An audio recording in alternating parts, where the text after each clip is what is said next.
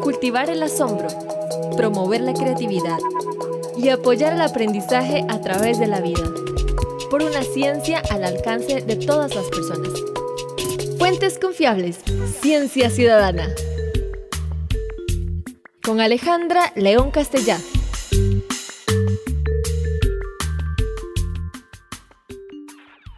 Hola, mi nombre es Ronald Arias. Yo soy guía naturalista y de astronomía. Desde pequeño siempre me ha apasionado la astronomía. Hoy tengo la dicha de vivir en un lugar alejado de la contaminación lumínica, en Copey de Dota, donde construí mi propio observatorio astronómico, en el patio trasero de mi casa. Mis objetos preferidos son Saturno y el cúmulo globular Omega Centauri. Les invito a salir y observar el cielo nocturno desde sus casas.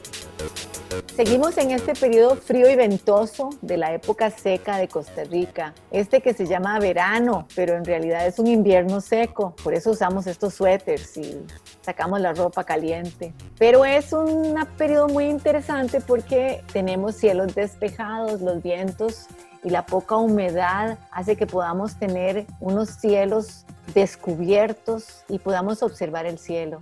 Hoy contamos con Ronald Arias para comentar un poco los eventos astronómicos más importantes del año y también los que estamos viendo en este momento. Y podemos empezar por los objetos más grandes, los objetos seguidos desde la antigüedad llamados los siete vagabundos, que son los que vagan solos, separados, digamos, entre las estrellas que se mueven todas juntas. Mientras que las constelaciones se mueven todas aún juntas durante nuestra vida, estos objetos se trasladan y los conocemos muy bien. Con Ronald hemos estado viendo estos objetos y admirándolos desde hace muchos años. Y bueno, uno de esos favoritos es el Sol. Y cualquier persona podría hacer un pequeño observatorio, fijar un lugar donde pararse, donde puede ver el sol acostarse, por ejemplo, o el sol al amanecer, y verlo contra el horizonte, las montañas del horizonte o el mar y las y las islas y poder ver dónde se está acostando cada día y podemos entonces ver que va a ir cambiando de lugar.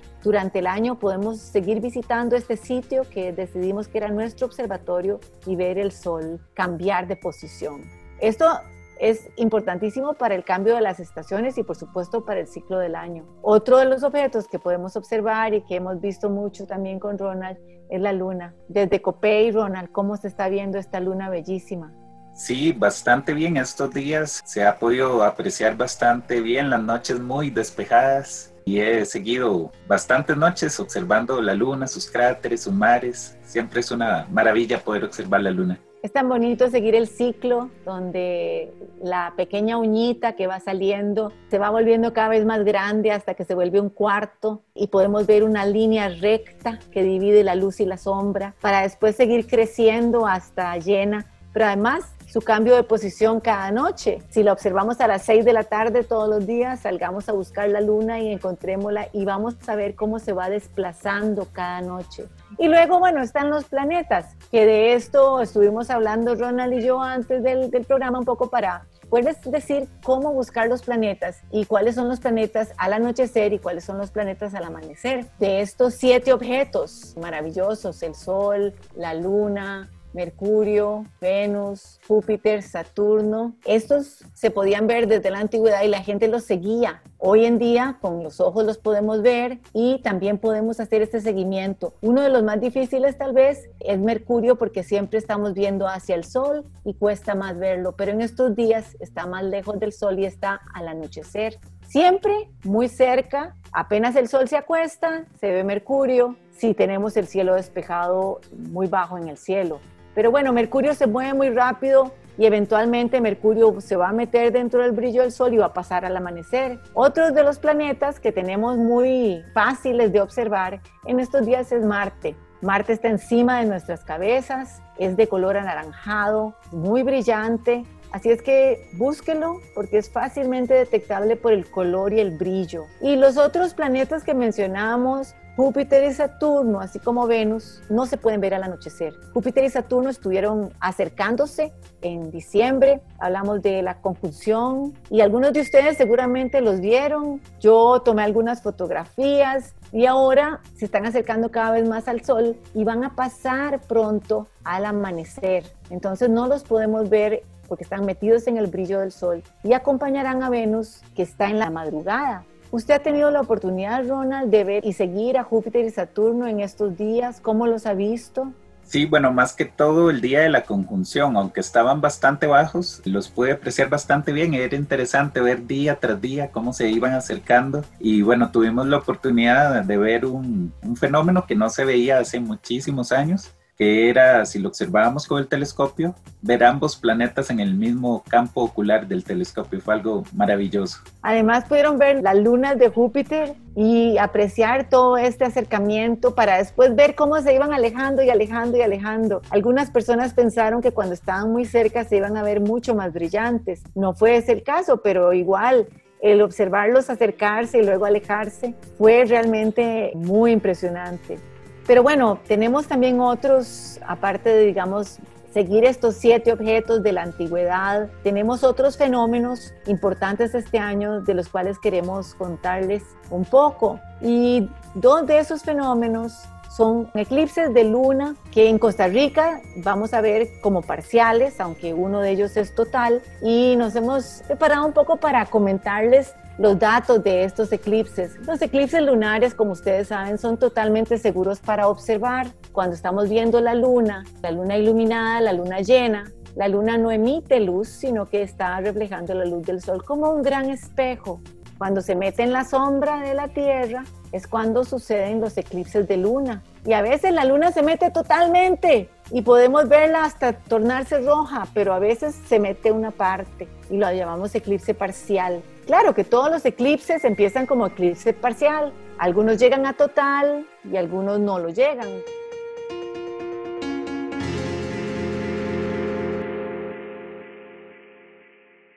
En la antigüedad se seguían siete objetos en el cielo que se desplazan independientemente, mientras que en las estrellas todas se desplazan juntas. Estos siete objetos dieron pie a los días de la semana en español, entonces los podemos seguir fácilmente siguiendo los días. Empecemos en domingo. El domingo en realidad en muchos idiomas todavía es el día del sol. Seguimos con lunes. El lunes es el día de la luna. El martes es el día de Marte. El miércoles es el día de Mercurio. El jueves está dedicado a Júpiter el viernes es de Venus y el sábado es de Saturno. Estos objetos especiales son observables a simple vista y por eso desde la antigüedad se conocían y se seguían. Vamos a tener la oportunidad de largos eclipses este año y el primero de ellos es el miércoles 26 de mayo. Este es un eclipse parcial, va a ser un eclipse total para otros sitios en la Tierra, pero en Costa Rica vamos a poder ver el parcial primordialmente y unos cuantos minutos de total. Ronald, ¿usted cómo se prepara para ese eclipse? ¿Cómo prepara sus fotografías de ese eclipse también? Bueno, yo espero poder pues capturar todas sus fases, ¿verdad? En la fase parcial, la penumbral primero, aunque es bastante menos visible, pero bueno, iniciar con la fase penumbral, hacer fotografías, y observaciones ya sea con binoculares y también con telescopio. Para mí es muy interesante ver cómo la sombra va avanzando y poco a poco se van sumergiendo los cráteres y los mares. También un fenómeno que me gusta mucho es eh, ver disminuir la intensidad de la luz de la luna y cómo poco a poco en el cielo circundante van apareciendo más estrellas y también objetos de cielo profundo. Esa es una de las partes que más me gusta durante los eclipses. Claro, porque cuando tenemos luna llena, esa luna grandotota con todo ese brillo no nos permite ver las cosas tenues, entonces no vemos el cielo profundo, pero cuando se mete en la sombra de la tierra, entonces comenzamos otra vez a ver cosas tenues, las estrellas y demás. Esa es una maravilla. A mí me encanta ver y esperar que ciertos cráteres se metan en la sombra de la Tierra. De hecho, hay todo un documento con las horas de inmersión de los cráteres y uno los puede seguir. Pero además, siempre hablamos del conejo en la luna y qué parte del conejo se va a meter primero en la sombra y cuál parte va a salir primero. Y bueno, el conejo en la luna es la figura grande que los mayas y los chinos vieron desde diferentes sitios y diferentes periodos, vieron como un gran conejo. las partes más oscuras grandes parecen las orejas, la cabeza, el cuerpo, la colita. Y de hecho, un puesto para que parezca una colita de conejo. Entonces hablamos de cómo la, la luna se va metiendo en la sombra y cómo va saliendo.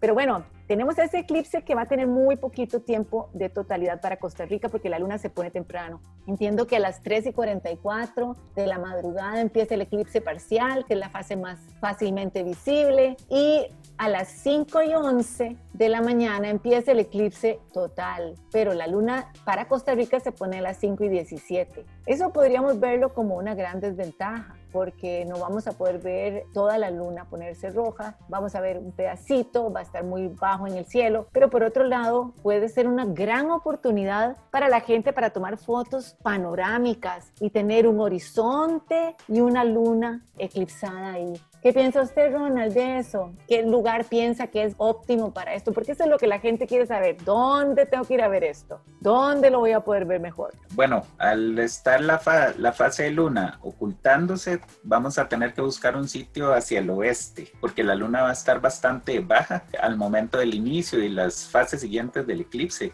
Entonces, bueno, ya sea en la montaña o en la playa, pero buscar un, un buen eh, sitio donde tengamos vista hacia el oeste. Y pues invitamos a todas las personas a que si cuentan con una cámara fotográfica que se pueda poner en modo, en modo manual, que pueda controlar el ISO, ¿verdad? La sensibilidad a la luz y sobre todo muy importante también que esta cámara esté sobre un trípode, que salga, que pruebe días antes, es importante probar días antes para planificar el, el evento, informarse bien las horas del eclipse, la posición de la luna, por dónde se va a ocultar la luna ese día. Y bueno, prepararnos también es importante nosotros, estar bien abrigados, estar en una posición cómoda. Como dice doña Alejandra, muy bonito hacer este, composiciones de la luna y el paisaje. Y también, bueno, lograr capturar las diferentes fases del eclipse parcial en este caso. Es interesante, Ronald, que ahora los, algunos teléfonos celulares toman fotografías maravillosas. Entonces, pues también con el celular podemos probar hacer fotografías de este eclipse que va a ser bastante largo. Si empieza a las 3 y 44 y la luna se pone a las 5 y 17, ah, tenemos hora y media para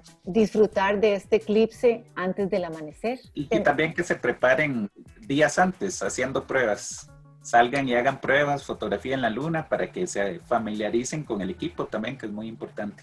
Eso es muy importante para poder tener éxito. En realidad, en astronomía, si uno llega a tiempo, digamos, ya llegó tarde. Hay que hacer las cosas desde antes, hay que practicar, tomar fotografías para ver entonces qué más necesita uno. Necesita un trípode o el lugar no es el adecuado o no sabe usar bien el teléfono celular para enfocar o lo que sea. Hacer pruebas antes es muy importante.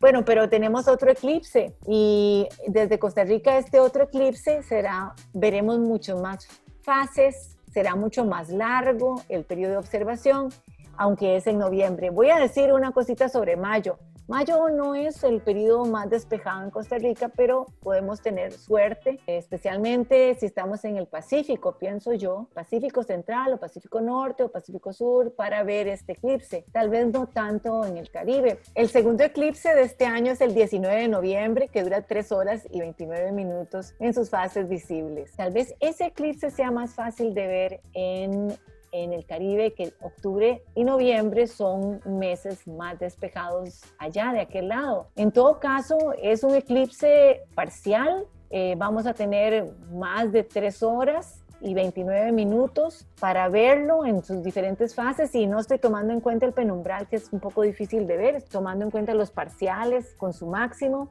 Y este eclipse va a ser muy interesante porque la luna casi, casi, casi se mete completa dentro de la sombra de la Tierra, pero le queda una uñita por fuera. Y esta uñita, yo no sé, yo apostaría que sí se va a ver un poquito roja la luna. ¿Usted qué cree, Ronald? Sí, yo pienso que sí, porque es un eclipse bastante profundo, apenas una uñita lo que falta para poder este, eclipsarse completamente.